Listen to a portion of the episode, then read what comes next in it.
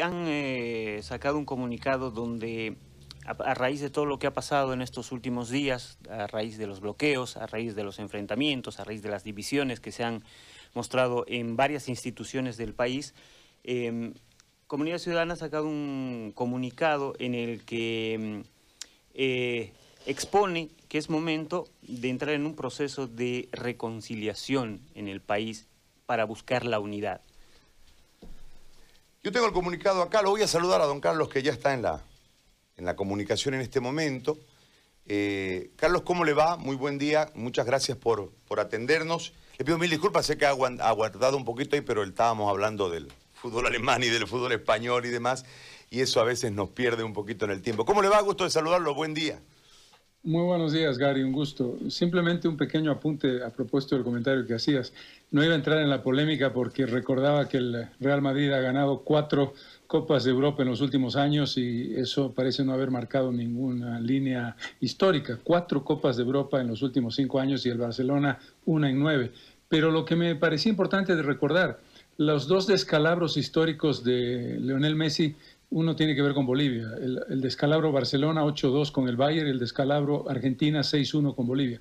Nunca en su historia Messi había recibido una goleada de esa naturaleza. Son las dos goleadas peores como jugador de un equipo el 8-2 y como jugador de una selección el 6-1 que le propinamos en La Paz el año 2009. Pero bien, eh, la tentación de hablar de fútbol es demasiado grande. Era un punto histórico. Y con un privilegio histórico además para Bolivia, ¿no? Los dos mejores de su historia estaban en la cancha. Maradona en, la dirección técnica y Messi como jugador. Claro que sí, claro que sí. A ver, eh, Carlos, eh, ¿cómo piensa desde este planteamiento cuál sería para operarlo, ¿no? Es decir, para lograr eh, esta conciliación o esta reconciliación? Eh, ¿Cómo en, un país que, a ver, era un pedido de la fecha, la fecha se trasladó a un pedido de renuncia, la fecha se termina siendo la misma que se puso después de cambiar la fecha del 6, eh, se posicionan discursos de que logramos, de que nos movimos, etcétera, pero en realidad no se movió la fecha, eso es lo que dice eh, lo histórico.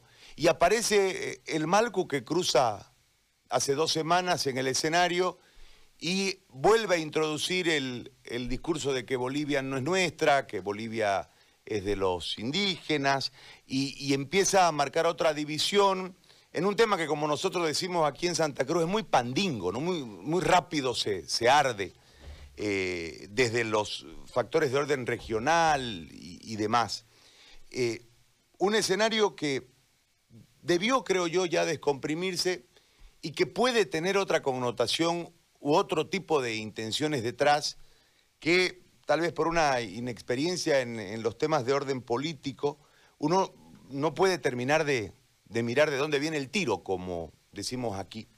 Entonces yo le planteo desde esta posición que me parece muy eh, importante dentro de tanta tensión, cómo se puede operar para buscar el resultado que tiene su comunicado con gente tan distante en posiciones y con discursos tan radicales en algunos casos, principalmente de la gente que en este momento está con el Malcu, un actor eh, que no estaba en vigencia dentro del escenario político? Primero, Gary, la reflexión sobre lo que nosotros definimos como estar hartos de fraude y corrupción. En el tema de la palabra fraude, si tú te das cuenta el gigantesco fraude que hemos vivido estos últimos 15 días. Una acción política, activista, callejera, de caos y de desestabilización promovida por el movimiento al socialismo. 15 días después se desenmascara, se devela la verdadera intención, caos, provocación y violencia. No ha cambiado absolutamente nada. 15 días de dolor, 15 días de oxígeno que no pasa, 15 días de ambulancias bloqueadas, 15 días de medicamentos y alimentos que no llegan a las ciudades, para nada. Y eso lo sabía el movimiento al socialismo el día en que empezó esta acción irresponsable. Estamos en el momento en que el tribunal dice 18 de octubre, hace tres o cuatro semanas, y estamos hoy, las elecciones serán el 18 de octubre. ¿Cuál ha sido el costo? Un costo brutal de lo que acabamos de mencionar, pero sobre todo el poner en evidencia una realidad que quizás es el único elemento importante para la reflexión. Cuando aparecen discursos radicales en un lado y otro de nuestra geografía, cuando aparece eh, alguien que parecía superado por la historia, como el señor Quispe, llamado el Malcu, que dice que esto es el collasuyo y que no tiene nada que ver con Bolivia y que hay que destruir Bolivia. Es un discurso que es idéntico, no ha cambiado un milímetro al discurso del 2002, de la crisis del 2003 y de los hechos de octubre de 2003. ¿Qué significa eso? Significa la evidencia de un gran fracaso histórico, Gary, el gran fracaso histórico de la presidencia de Morales. Porque uno de los elementos importantes que teníamos como consideración cuando entró Morales a la presidencia es que el hecho de que un indígena gobernara Bolivia le planteaba el desafío a Bolivia del que tuvo Sudáfrica con Mandela. Pero por supuesto es obvio, el señor Morales no es Mandela. Y Morales desaprovechó esa oportunidad histórica, la oportunidad de construir un país en el que en la diversidad en la diferencia con culturas, lenguas, etcétera, en el ámbito geográfico, con 36 eh, pueblos indígenas del país eh, articulados dentro de un escenario de igualdad, íbamos a romper el gran cerco histórico del racismo. Termina Morales la presidencia y eso no ha ocurrido, pero no solamente eso.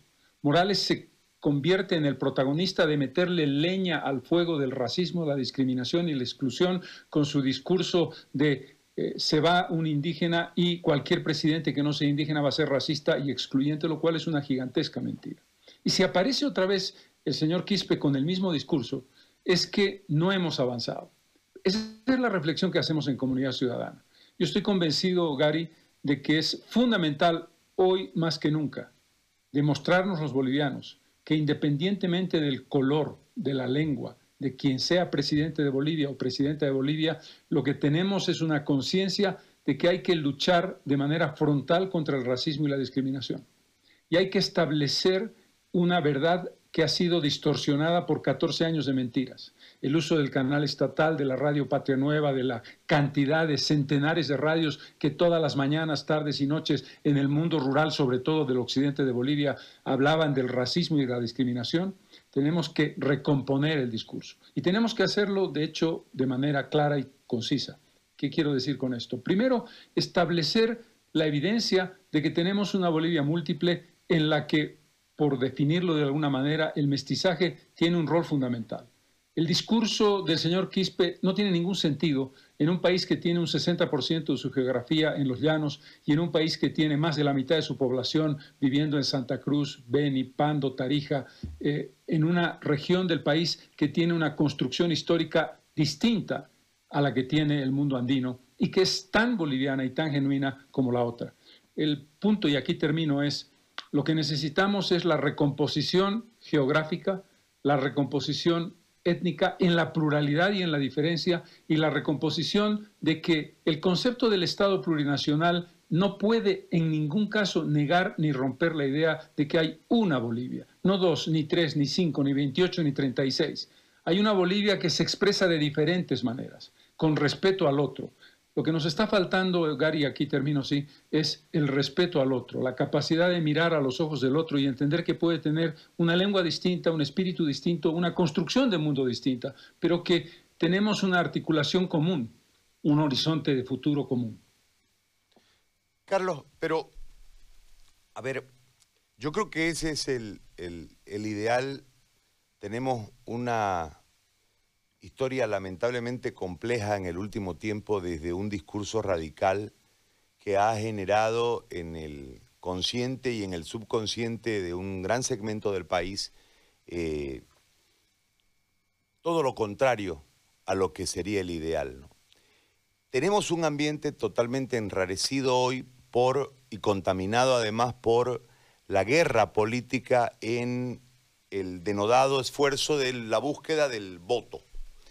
Esto nos lleva a pensar de que con el porcentaje que yo creo que es eh, del 20-25% del movimiento del socialismo y que se le desgrana como un interés de reposicionar cierto discurso más las movilizaciones que al generarse le dan la sensación de estar vivo a, la interna del movimiento del socialismo, digo, Entonces, es como que están cuidando los, la hinchada, están cuidando ese, ese sector, eh, ese segmento de la población boliviana que es numeroso, pero no es mayoritario en relación al resto, que no está en eh, acuerdo con la línea o con el pensamiento o con los o cómo gobernaron o cómo van a gobernar los del movimiento del socialismo, que son la mayoría.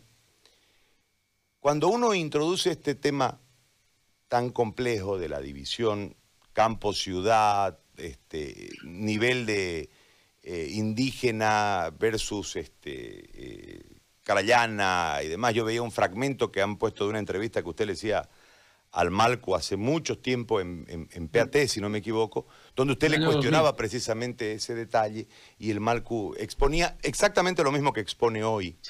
Este, en todo este contexto, ¿cómo se hace, primero, viable? Porque me parece que no hay voluntad de varios sectores para hacerlo viable, porque creo que el objetivo de redituar en voto la acción es lo que está primando y no está viéndose el contexto del nivel al que debemos llegar, que puede derivar en una espiral de violencia que después termine de forma incontrolada con una catástrofe en el país. No sé si por ahí es demasiado tremendista o demasiado cobarde mi mirada, pero desde, desde ese marco se la enfoco la pregunta para que usted me diga cómo se avanza y si en realidad este, hay interés o puede despertarse el interés de los actores en este momento para lograr aquello?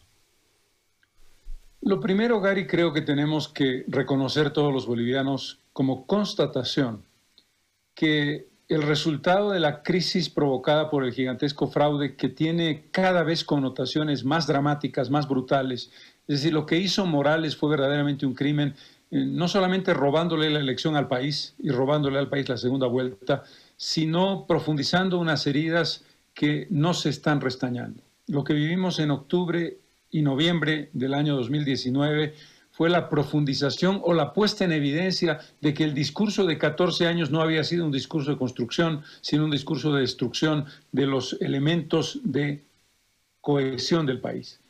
Esto ha vuelto a redituarlo el propio movimiento al socialismo con este movimiento absurdo callejero pero que nos permite reflexionar. ¿Cuál es el problema, en mi opinión? El problema es que en el contexto de esta elección, Gary, y ahí está el punto crítico, se está confundiendo la diferencia política, la diferencia de propuesta, la diferencia de programa de futuro, perdón, entre el MAS, eh, Comunidad Ciudadana, eh, Juntos, Libre, Creemos, etcétera, en una dirección terriblemente peligrosa. Si la campaña es una campaña por el voto étnico, si es una campaña por el voto de color de piel, si la campaña es una campaña por el voto regional, estamos perdidos. Es decir, no podemos establecer una campaña política de un país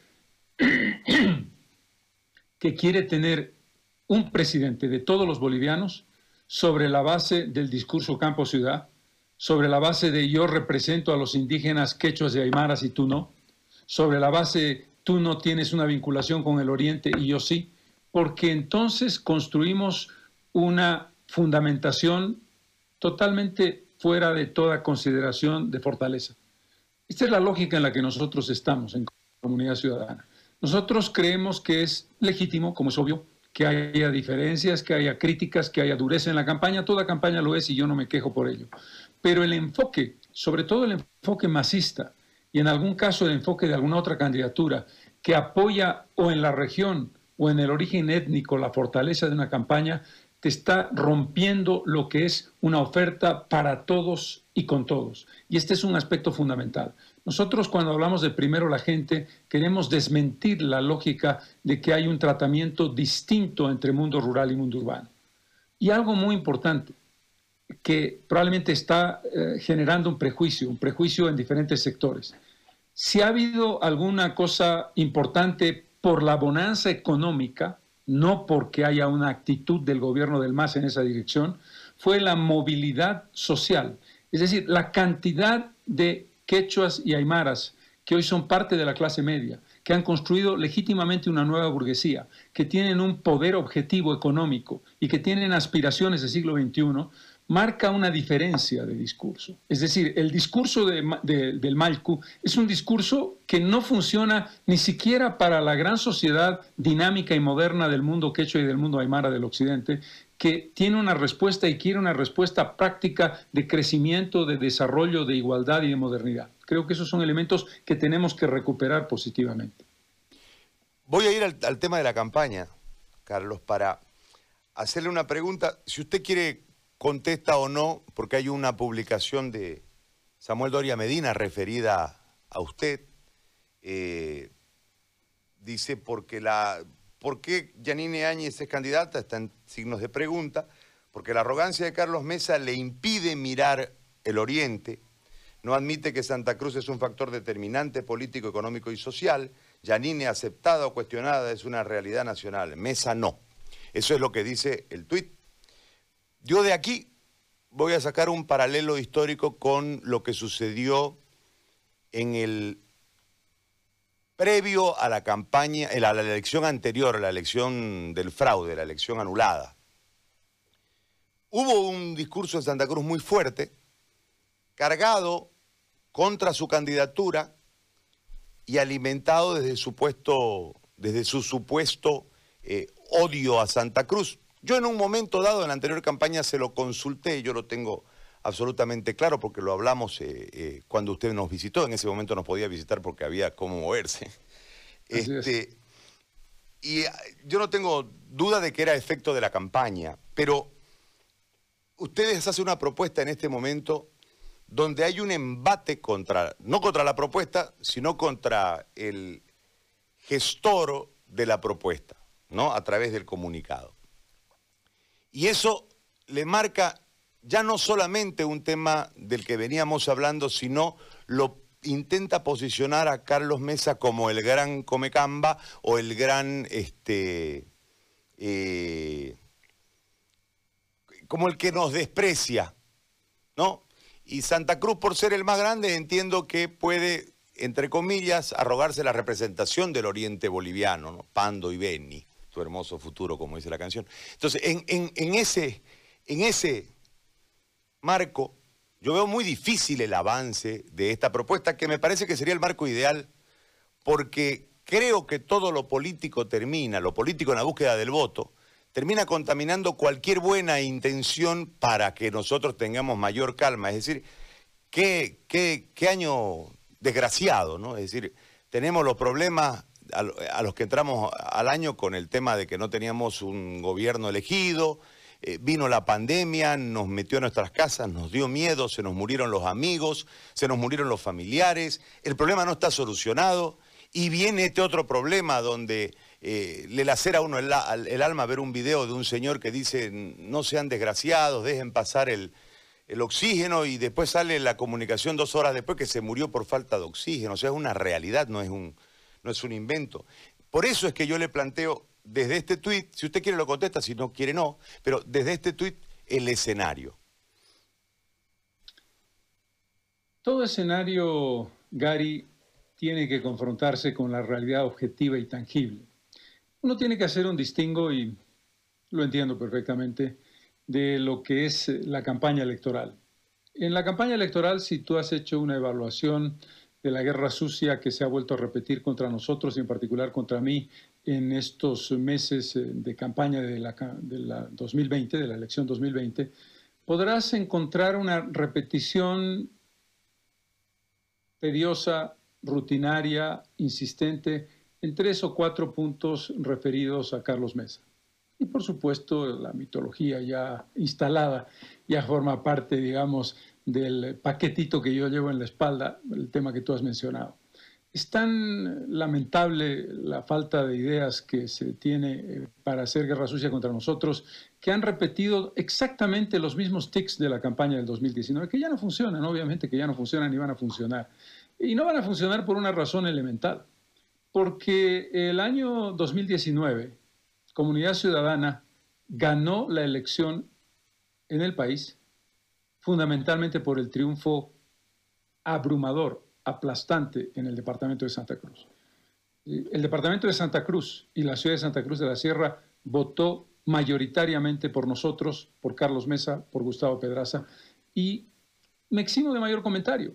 Cualquier elemento vinculado a la realidad sobre la base de constatarlo con el votante, un votante que creyera que un candidato lo odia o que lo desprecia, no votaría jamás ese departamento por ese candidato. Por lo tanto, la respuesta está dada por el resultado electoral del 2019. Pero algo muy importante, Gary, yo tengo eh, el orgullo eh, y, me siento profundamente apañado por eh, candidatos como Gustavo Pedraza, un candidato de lujo cruceño, provinciano de Montero, con gran calidad, candidatos a la Cámara Alta como Darío Monasterios o Luis Fernando Ortiz, candidata eh, indígena guaraní como Isanday Guillermo. Es un equipo de jóvenes. Además, en Santa Cruz tenemos un equipo de jóvenes extraordinario. Tenemos un bloque que mm, dirige Jairo Guiteras y, la dirección, por supuesto, de eh, Gustavo, que me eximen de comentarios. Santa Cruz está generando en comunidad ciudadana no solamente la inyección de sangre nueva, de renovación, de compromiso con el país, sino además un aporte extraordinario al programa. Eh, el trabajo que están haciendo Luis Fernando y Darío en lo que hace a la posibilidad de una reforma tributaria, en lo que hace a la descentralización objetiva y concreta en el tema autonómico, es parte de un esfuerzo común. Y eso está más allá de cualquier consideración yo creo que los hechos objetivos van a volver a ratificar en la elección del 2020 lo que ya se dio en la elección de 2019. Ahora, hay, hay un otro actor que lo incluye a Carlos Mesa en el problema y dice que los bloqueos del MAS son por culpa del Tribunal Supremo Electoral y de Carlos Mesa. Ese es el ministro Murillo que en otro momento iba anunció una supuesta alianza con usted. Eh, ¿A eso qué responde? ¿Qué responsabilidad tiene Carlos Mesa o Comunidad Ciudadana con los bloqueos en, en un acuerdo, no entiendo, con el Tribunal Supremo Electoral? La respuesta la da otra vez la sucesión de acontecimientos que se han desarrollado en los últimos días. Por supuesto, nosotros como comunidad ciudadana se nos asigna un poder que me encantaría tener, un poder de decisiones, un poder de bloqueo, un poder de órdenes, eh, me encantaría tener. El poder que nosotros tenemos es el poder de la verdad, el poder de decir y actuar en ese contexto de que primero está la gente y el poder de un programa y una propuesta. Pero me parece importante subrayar algo muy significativo, Gary, a propósito del Tribunal Supremo Electoral. El Tribunal Supremo Electoral ha hecho dos cosas que lo han posicionado de manera definitiva donde tiene que estar. Primero, ha establecido que la responsabilidad, la potestad que le confiere la Constitución como poder del Estado es convocar a elecciones y definir el día de la elección objetivamente el Tribunal Supremo Electoral no necesita de una ley para definir la fecha. El que se haya hecho una ley es bueno y es positivo porque complementa la idea de que los tres poderes finalmente se vuelven a poner de acuerdo. Pero el tribunal dijo el 18 de octubre y las elecciones van a ser el 18 de octubre. Y segundo, la negociación, la negociación con los llamados movimientos sociales, con los activistas radicales y delirantes, con la Asamblea Legislativa, no la ha hecho el Poder Ejecutivo, la ha hecho el Poder Electoral. La ha hecho el presidente del Tribunal Supremo Electoral, que logró un acuerdo con la Asamblea Legislativa y que logró convencer progresivamente a lo largo de varios días a los movimientos sociales. Yo creo que eso es un elemento importante, porque eh, la Constitución del 2009 había creado una especie de cascarón vacío, un órgano de poder, el Tribunal Supremo Electoral, el órgano electoral plurinacional, que no lo era que era simplemente un brazo que obedecía las órdenes, como se probó en el fraude del Poder Ejecutivo. En esta crisis, si hay algo importante, es que hemos descubierto que ese poder existe, que ese órgano electoral plurinacional existe, opera, toma decisiones, negocia y encuentra soluciones. Hay otro elemento que ha surgido en este, estos 12, 11 días que hubo bloqueos en el país, y es el hecho de la valentía o la cobardía de Carlos Mesa. Han eh, salido abiertamente a cuestionar el hecho de que supuestamente usted, asociado a su renuncia cuando era presidente y demás, este, de que cada que hay conflicto usted abandona, usted huye, usted se esconde. ¿Qué responde eh, en eso? Si es así, si no es así, y, esta es una apreciación personal, eh, ¿qué puede hacer un candidato en medio de tanto conflicto si, este, y esto no lo digo por menospreciar nada, pero si apenas manda su militancia, es decir, no tiene elementos para poder desbloquear, e, e, es, complejo. Entonces, a mí me, yo me planteaba cuando veía las cuestionantes, ¿qué va a hacer Mesa? Pues? Ni que vaya él con su laque a desbloquear, o sea, es muy complejo este, e, el escenario para un candidato. Pero la gente exige, desde lo que se ha posicionado, un acto de heroísmo, de valentía, este, no sé qué, exige la gente desde esa cuestionante. Por eso se la planteo la consulta. La respuesta también, afortunadamente, la dan los hechos, Gary. El 6 de octubre del 2018 me presenté como candidato a la presidencia para enfrentar a quien hoy ya no es presidente y a quien hoy día podemos decir no está, escapó, huyó, ya no es presidente. ¿Por qué no es presidente Evo Morales?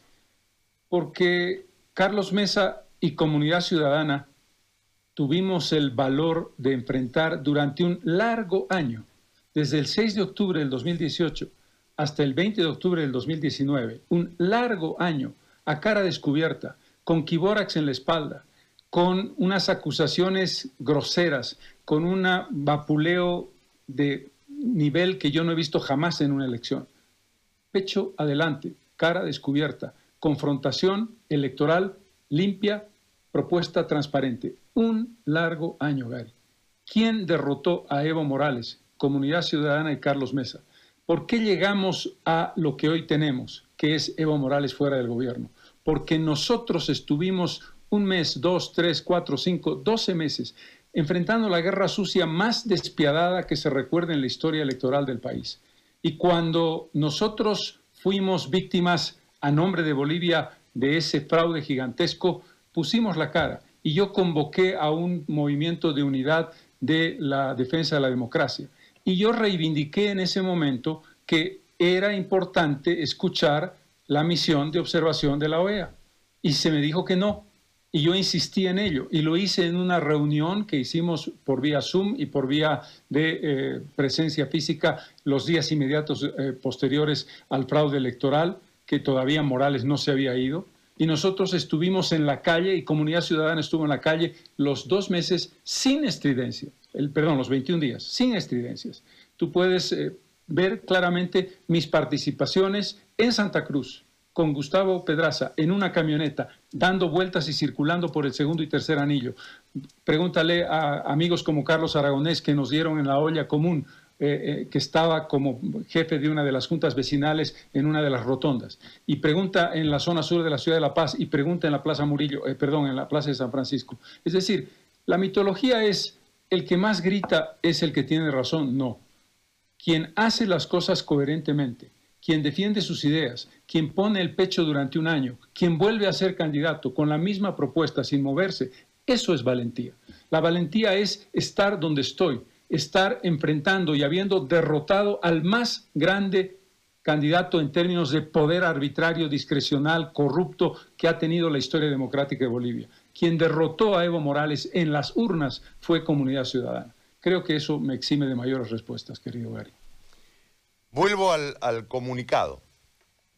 ¿Esto cuándo empieza a operarse y cómo será la negociación para lograrlo o será un tema de concientización hacia la gente? ¿Cómo van a orientar en acción el comunicado? Uno tiene que plantear la lógica de que el próximo gobierno, y nosotros estamos en el camino de buscar la presidencia y creo que vamos a conseguirlo por el voto popular, porque creemos, tener la mejor opción, que los resultados, o perdón, las propuestas tienen que, tienen que ver con, obviamente, la resolución de la crisis de salud, la resolución de la crisis económica, la resolución de la crisis educativa.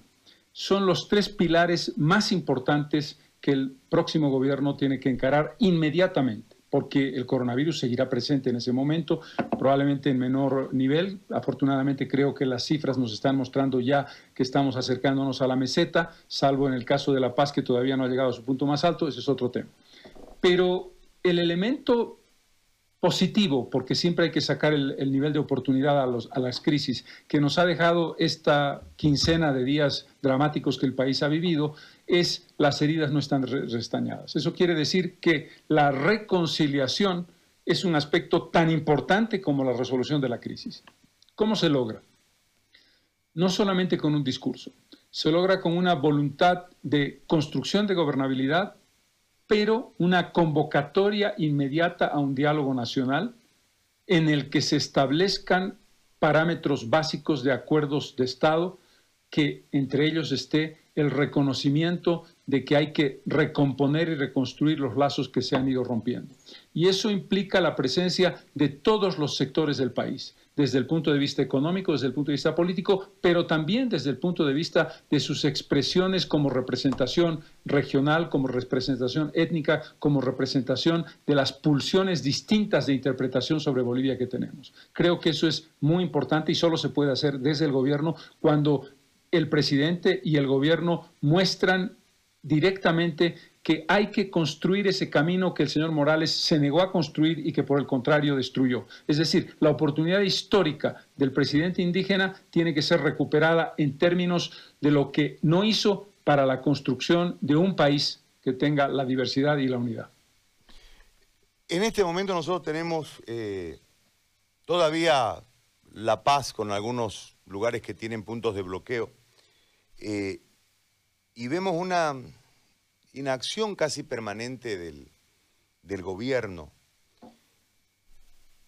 Yo decía hace un par de semanas que la presidente le juega mal a la candidato porque no puede proponer, porque en el momento que propone para el futuro, para la próxima gestión, la gente le saca la boleta de pago de la inacción de este momento cuando está ejerciendo. Entonces, que era al revés el escenario de lo que eh, muchos opinan, más allá de que obviamente eh, puede tener la tentación que desde el cargo usar los bienes del Estado para hacer campaña, los recursos, el movimiento de gente, etc. Pero en este momento, más allá de la candidatura, más allá de la presidencia, es el clima del país. Eh, pudiese tener un capital político para más adelante sumamente importante la Presidente si ella dejase la candidatura Obviamente todo obedece a una decisión estrictamente personal, pero hay decisiones que son inducidas por las circunstancias que no le permiten a uno ir para el norte que marcó y tiene que lamentablemente eh, cambiar de rumbo. Y en este momento eh, el país eh, tiene una debilidad en, en la presidencia, en el gobierno, producto de la candidatura. Usted observando esto y todavía con ese foco latente que puede apagarse, ojalá que sea así, pero puede encenderse también, porque no sabemos cuál en realidad es el resurgimiento de Felipe Quispe y cuál la intencionalidad final de, Felipe Quispe, que ha vuelto con su viejo discurso y ha logrado una movilización, que inclusive tenía movilizada gente a nombre de él, aquí en el oriente boliviano en algunos puntos. Eh, le planteo esto porque quisiera que usted me conteste si debiese ser una exigencia del país por el momento sin entrar, y, reitero, es decisión absoluta de la Presidente, sin entrar en las valoraciones de orden eh, jurídico legal, sino un tema de la obligación histórica con el país, eh, que renuncie a la candidatura. Primero, sobre la convocatoria de Quispe, decirte, Gary, que él mencionó que en estos días, en estas horas, en realidad se tenía que llevar a cabo una concentración masiva de sectores indígenas del área próxima al lago Titicaca y del departamento de La Paz, sobre todo próxima a la ciudad, en la ciudad del Alto, para establecer un cerco contra la ciudad. Eso afortunadamente no ha ocurrido y eso probablemente en los próximos días nos va a dar una idea de la temperatura real de poder que, tenga, que tenga o no el señor Quispe. Esto como un pequeño apunte.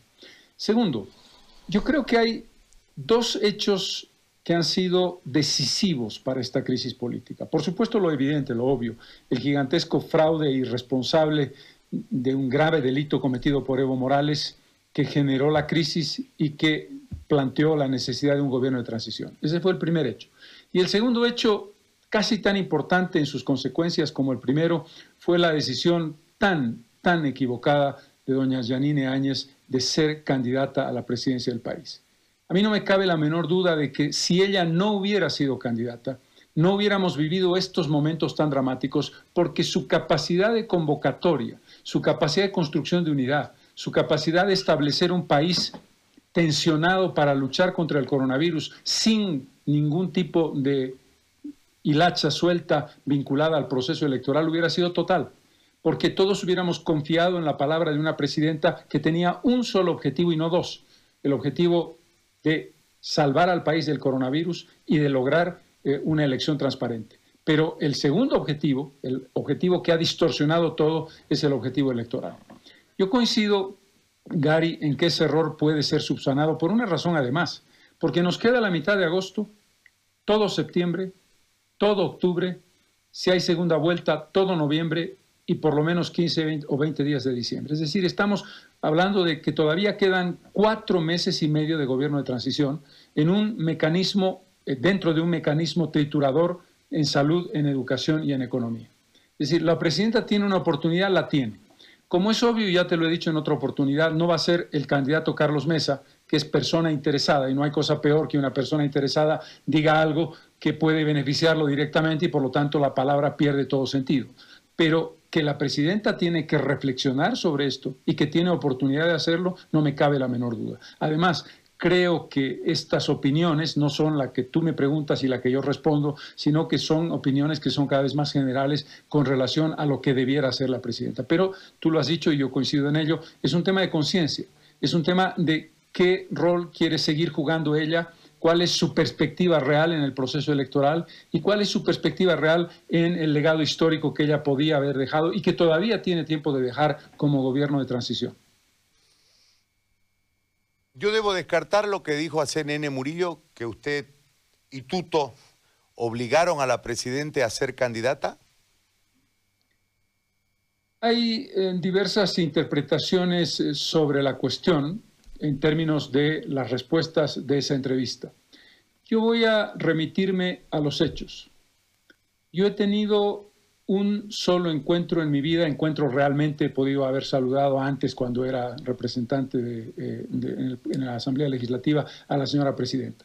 La señora presidenta tuvo la gentileza de invitarme a poco tiempo, a pocos días de haber sido posesionada como presidenta del país. Y me invitó a un almuerzo en Palacio de Gobierno. Estuve en ese almuerzo en el que estuvieron presentes el ministro Yerko Núñez y el ministro Arturo Murillo. No era todavía candidata eh, estaban planteando la posibilidad de sondear la, la, opción de una estructura de unidad, de unidad de la oposición. Y planteaban la potencialidad de que quien verdaderamente podía construir esa unidad y que prácticamente de manera automática, por lo que representaba ella, se iba a dar de, de hecho, era doña Janine Áñez. En ese momento y en ese almuerzo estábamos frente a frente la presidenta y yo, le dije a la presidenta, presidenta, créame, no le está hablando el candidato, yo sé que eso es muy difícil porque yo soy un candidato, pero tengo experiencia en el conocimiento de la historia, he sido presidente, mi consejo más firme, más fuerte, de corazón se lo, se lo digo, no haga usted, no cometa usted el error de ser candidata a la presidencia. Eso va a distorsionar su legado histórico usted puede ser una figura histórica de primera importancia en la transición y se puede proyectar a futuro como una potencial candidata. No crea usted que eso es automático, el tema de la unidad. Y les dije a los otros dos interlocutores, nosotros creemos, como ocurrió el 2019, que la construcción de la unidad la hace el voto del pueblo boliviano. No es automático. En política no hay aritmética, no es uno más uno, dos, dos más dos es cuatro. Eso fue exactamente lo que le dije, Gary. Y eso quiero que quede claro. No voy a entrar en más detalles sobre la conversación y lo hago para que quede clara la precisión sobre lo que realmente dije. Yo vehementemente le pedí que no fuera candidata y no por un interés particular. En ese momento mis expectativas de voto ya eran la de ser la candidatura más importante que enfrentaba a Evo Morales y los hechos me han dado la razón. Los hechos me han dado la razón. No ha ocurrido lo que se pensó. Y muchas de las personas y de los partidos políticos que creyeron en esa ilusión, en ese eh, espejismo, que automáticamente se sumaron uno, dos, tres, cinco, dos, y, y, creyeron que era, nosotros nos aliamos a la presidenta Janine Áñez y automáticamente la presidenta se va a convertir en la primera candidatura. Los hechos demostraron que no es así porque el pueblo boliviano no está en la línea de creer que una figura política representa algo. El, gran error de los políticos es creer que su nombre es permanente y que su vigencia es permanente. Ustedes hablaban del Barcelona Fútbol Club. Lo que funcionaba el año 2006, el año 2007, no funciona el año 2020. Y eso es lo que los políticos tienen que entender. No se trata de una acumulación y una suma de nombres. Se trata de un proyecto, se trata de una propuesta, se trata de una opción real de hacer cambios y transformaciones en la política del país. Esta utilización de todos los escenarios para llevar agua a los diferentes molinos, eh, yo me pongo en el escenario eh, esperando, lógicamente, en Santa Cruz ha habido un desahogo del sistema de salud, más allá de, de que los problemas continúan, la gente ha optado por curarse en su casa y este, habida cuenta de los resultados que vamos teniendo, está funcionando. Creo que desde un protocolo médico que oficializó la Caja Petrolera aquí en Santa Cruz, la gente ha ido sobre esa línea para automedicarse ante los síntomas y hemos bajado. No es un tema del, esfuerzo de la estrategia, del aparato estatal en cualquiera de sus niveles para poder lograr aquello y vamos, vamos, vamos bien, creo. Eh, va a suceder seguramente eso en el resto del país, ojalá Dios quiera que así sea. Pero eh, liberar a la gente, darle tranquilidad a la gente, sería abrir la posibilidad de que puedan hacer campaña de forma más libre. Y uno tiene que pensar de que al ser presidente y candidata, el equipo de campaña le va a decir no lo, no lo dejé jugar en libertad, porque lo dejas jugar en libertad y te pasa lo del Barcelona. Este, entonces, este, eh, eh, presionarlo y dificultarles la forma de hacer campaña. En, ese escenario, que es muy probable, ¿cómo, cómo van a desarrollar campaña ustedes? Eh, porque evidentemente deben tener mediciones que sustentan en este momento lo que usted acaba de señalar, que la elección de 2019 puede repetirse en eh, favor suyo. Y ya sin fraude uno entiende que el resultado lo dará ganador en ese cálculo con el comparativo de 2019 que tuvo un elemento del fraude que distorsionó todo. Eh, ¿Cómo piensan encarar esta otra parte con el, con el dueño del poder tratando de dificultarle las acciones para, para no permitirle jugar cómodo? Un primer elemento, Gary, es que las sensaciones eh, subjetivas de la colectividad cambian según la región.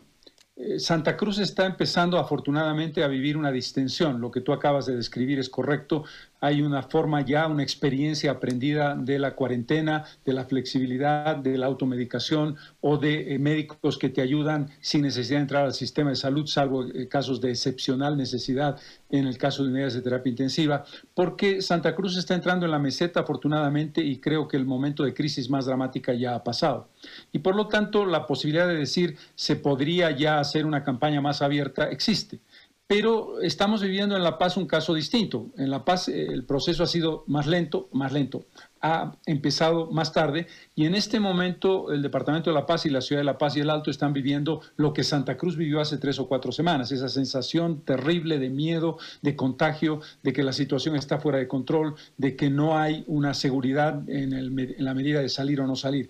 Eh, uno tiene y esto tiene que ver con la respuesta a tu pregunta sobre la campaña electoral, por lo tanto, que medir las sensibilidades de los momentos que se están viviendo. El departamento de Chuquisaca, por ejemplo, ayer ha tenido 13 fallecimientos, el número de fallecimientos más alto de todo el país, siendo un departamento con población pequeña y la capital de la República con población intermedia. En consecuencia, nosotros vamos a trabajar sobre la base de la prudencia. La prudencia significa el decir no nos apresuremos a tomar decisiones de ahora es tiempo del puerta a puerta o del persona a persona o el de las concentraciones, no solamente porque puede ser usado políticamente en nuestra contra, que no, no tengas la menor duda de que así sería, sino porque creemos que todavía falta un tiempo suficiente, diría yo, por lo menos dos o tres semanas, para tener un escenario nacional completo que te permita decir, ok, ahora, ¿cuál es la evaluación de las posibilidades de hacer un tipo de campaña más personalizado, más como era en el pasado? Por ahora, todavía estamos en diferentes partes del país con un proceso en desarrollo. Así que la respuesta a la pregunta que me acabas de hacer, en principio, es esperar a que terminemos el proceso y nos demos cuenta de que realmente estamos en meseta y empezamos a bajar las cifras. Mientras eso no ocurra en todo el país, es muy, no, no te diré arriesgado, sino no sería lo suficientemente responsable para llevarlo adelante.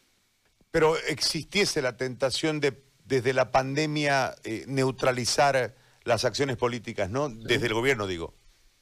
No, sin ninguna duda. Tú sabes que en una campaña electoral, eh, la campaña electoral cualquiera, aquí en Estados Unidos, en Suecia, en Francia, en España, es durísima, durísima, brutal a veces, y se utilizan todas las armas. Eh, nosotros creemos que deben haber límites, pero nos hemos dado cuenta de que no los hay, y lo que tú dices es verdad, puede ser un instrumento para neutralizarnos. De todas maneras, creo que hemos aprendido ¿Qué significa hemos aprendido? Hemos aprendido que las redes sociales, pero sobre todo estos mecanismos como el Zoom, que te permiten presencias de 500 y 1000 personas en una reunión de Zoom, son espectaculares y tienen una potencialidad muy grande. Es decir, no estamos atados de pies y manos, estamos trabajando intensamente día a día eh, en, el proceso de campaña, adaptándonos a lo que va a ser además eh, ya un salto cualitativo en las relaciones interpersonales y de trabajo para todos los ciudadanos, no solamente para la política. Es muy pronto, pero se la voy a plantear la pregunta igual. Eh, para pensar en el caso de que existiese una segunda vuelta, de cuáles serían los elementos de coincidencia de programa, de conducta, de ideología y de pensamiento futuro, de proyección del país en relación a los rivales hoy que pueden ser aliados en ese escenario? Yo creo que el concepto de muy pronto sí en la medida en que todavía no tenemos definido el porcentaje, es decir, cuál es el elemento ordenador cuando has pasado la elección y tú tienes un porcentaje determinado. Ese porcentaje determinado define tu poder, tu fuerza, tu capacidad de negociación. Pero independientemente de ello, yo creo que tenemos que acostumbrarnos, y créeme, Gary, no es demagogia, no es retórica, a que eh, lo primero que hay que discutir es una propuesta de programa. Una propuesta de programa basada en valores democráticos, primer elemento, separación de poderes, segundo elemento, propuesta económica de salud, de educación y de reconciliación, los elementos concretos de nuestro programa. Y yo encuentro que no van a haber, eh, digamos, rupturas grandes o que van a haber elementos de negociación que no deben ser cuotas de poder en el sentido clásico, por supuesto que una negociación implica la participación de un aliado en el proceso del gobierno. Faltaría más. Eso no es una cosa espuria ni una cosa negativa. Toda construcción de una alianza implica que quien es parte de esa alianza forma parte también del proceso de gobierno y del proceso de decisión. Pero ese proceso de decisión tiene que estar basado en las, los pilares, los fundamentos que tú planteas. Yo creo que es posible hacerlo y creo que tenemos elementos potenciales de coincidencia una vez que se haya terminado este enrarecido clima de competencia que, vamos a poner el ejemplo estadounidense, el señor Biden y su candidata vicepresidencial. En las primarias se dijeron barbaridades. La candidata eh, que hoy es candidata vicepresidencial, la señora Kamala, puso en figurillas a Joe Biden. Después se aliaron. ¿Por qué? Porque los valores esenciales en contra del señor Trump son tan grandes y tan fuertes que están por encima de las diferencias. El, que la política sea dura, el que la política en una campaña sea implacable, no quiere decir que en el sustrato de fondo no hayan elementos de coincidencia que puedan ser tomados en consideración. Carlos, ¿y si se, hiciese un gobierno, se lograse un gobierno eh, con relativa fortaleza dentro del ámbito político en eh, el Ejecutivo y el Legislativo para poder gobernar con, fluidez y se convulsiona la calle necesariamente, porque el, histórico del MAS, yo hacía un recuerdo del MAS este, desde la legalización de la hoja de coca, ¿no? Eh, y, el método ha sido siempre el mismo, ¿no? Buscando la flexibilización de la ley para eh, darle el cato y demás, y ahora, cuando ya fueron gobiernos, se legalizó una, parte del chapar. En, ese marco, a mí me parece que el proceder casi siempre es el mismo. Presiono la calle para negociar la ley, para transar algo. el gobernante se ve presionado por el resto del país, por el productor que no puede llevar su producto por el uno, por el otro, y termina yendo a negociar la ley, porque, lamentándolo mucho, la presión es muy fuerte y tienen un gran poder de movilización estos denominados movimientos sociales afines al movimiento del socialismo. En determinado momento habría que sentarse de nuevo a negociar con el MAS para buscar esa denominada pacificación que hoy tiene eh, también otra vez una vigencia en torno al concepto? Una primera idea, Gary, es la siguiente. Cuando tú tienes a un sector determinado, sea empresarial, sea gremial, sea movimiento social, que reivindica un tipo de políticas y que te dice no estoy de acuerdo con esto, y tú planteas la posibilidad de una aprobación de una ley, la primera lección es que el primer paso de la negociación tiene que ser previo a la aprobación de una ley. Porque si tú desde la lógica de tu programa dices esto es lo que yo planteé en mi candidatura y esto es lo que voy a aplicar, por supuesto que de eso se trata. Pero se trata de que cuando llegues a ese momento hayas consensuado lo suficiente y eventualmente siempre se pisará callos, habrá quien esté en contra o no, pero habrá primero un paso que en general no lo dan los gobiernos, que es la construcción de consensos para llegar a una aprobación. Primer punto. El segundo punto es el concepto de la negociación y el diálogo posterior. El diálogo es imprescindible y la evidencia de que vamos a vivir situaciones de tensión está clara. Sería un absurdo suponer que vamos a pasar a un país eh, que es una taza de leche. Pero la lógica es primero la negociación, no la negociación de una ley en el sentido de negocio la ley en la medida en que tú tienes un palo más grande que el que yo tengo y por lo tanto el que tiene el palo más grande impone el cambio o no de la ley, sino una negociación que pueda implicar modificaciones. Por eso nosotros establecemos la necesidad de un triángulo que es el, el, Consejo Económico y Social, gobierno, trabajadores y empresarios, para, por ejemplo, discutir temas laborales. Es decir, la lógica de los empresarios es una y hay que respetarla porque tiene elementos importantes. El, empresario genera empleos y genera la posibilidad de no destruir empleos. Y hay que darle un respaldo para crear espacios de construcción económica. Pero el trabajador tiene una serie de reivindicaciones. si el trabajador entiende que la reivindicación de sus derechos básicos no se toca, pero que se puede flexibilizar sin que eso implique la libre eh, contratación o el libre despido, que fue el 21060, podemos encontrar espacios de discusión. Es decir, nosotros vamos a ensayar una propuesta de un triángulo en el que la comunidad económica y social tenga un espacio de palabra junto al gobierno. Que vamos a tener problemas y cuando haya problemas hay que aplicar la ley. Proporcionalmente, me refiero, el orden, eh, el, derecho de libre tránsito, con respuestas proporcionales, porque el riesgo también está en que tú tengas una norma que te diga hay que cumplir la Constitución, pero no puedes responder con, digamos, 10 palos a una manifestación en una acción desproporcionada, pero tienes la obligación de responder. Tienes la obligación de garantizar el orden, tienes los instrumentos constitucionales, pero tienes que hacerlo proporcionalmente y responsablemente, y separado responsablemente. ¿Cómo llegamos a la transmisión de mando, Carlos? tenemos un problema de plata total. Las medidas no han hecho reactivarse ninguno de los sectores, todos se quejan. La salud es un problema eh, latente y desnudo. Tenemos problemas de orden social hoy que han llegado, llevado a extremos de convulsión con una ausencia de Estado total. No tenemos educación, que era un problema que no teníamos hace un tiempito. Hoy lo tenemos, no tenemos educación, se suspendió, se clausuró el año, etc. Eh, hay un conflicto ahí social muy fuerte entre los padres de familia y los dueños de los colegios porque quieren cobrar los padres no quieren pagar, eh, en fin.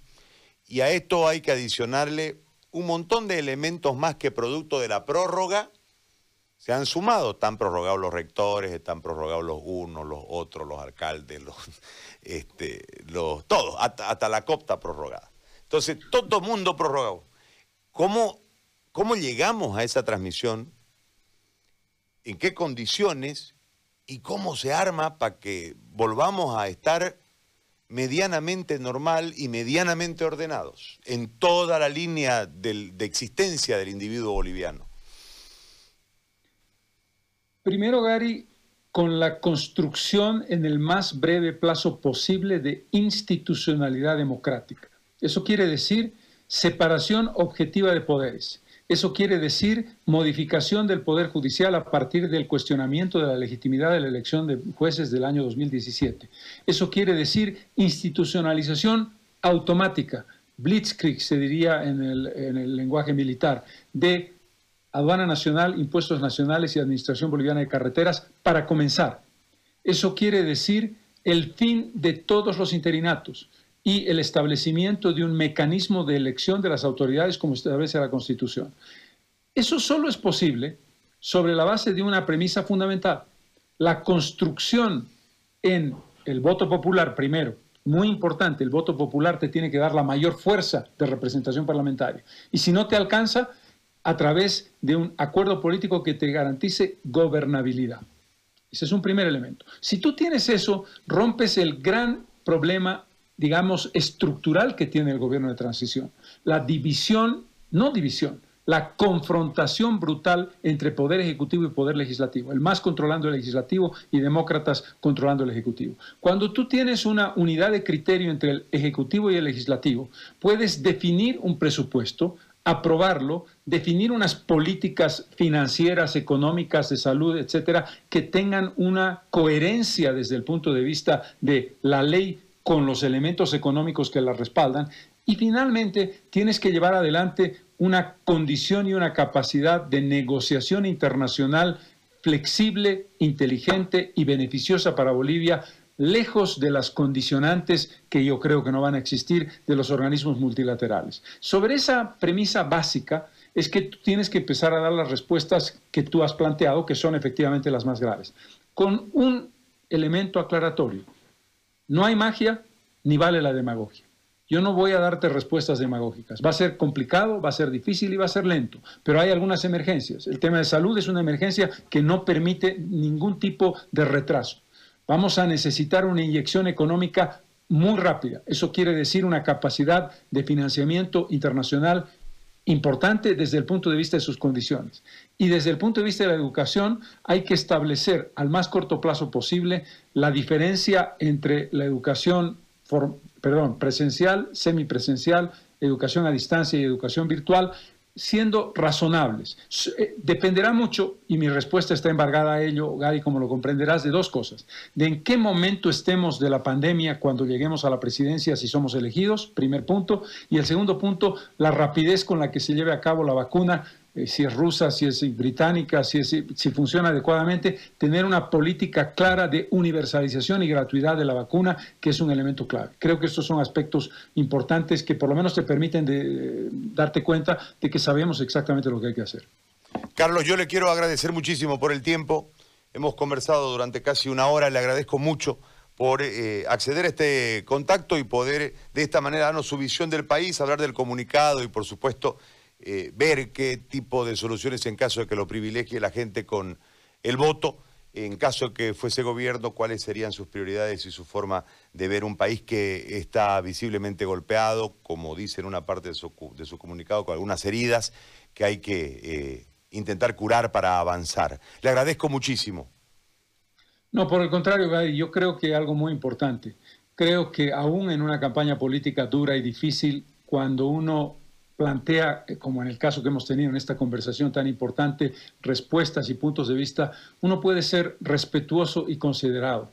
Y uno puede ser crítico sin necesidad de descalificar y sin necesidad de ir a los adjetivos. Creo que esto es muy importante. Cuando tenemos una conversación que te permite reflexionar en profundidad, evitar el descalificar al otro y tratar de responder con argumentos es lo que siempre intento para que quienes nos escuchan sepan exactamente cómo pienso. Podrán luego estar conmigo o no, estar de acuerdo o no estar de acuerdo, pero entender que la única forma de acercarse a un candidato es a través de ideas y no a través de eslogans. Muchísimas gracias por la oportunidad. No, al contrario, muchísimas gracias.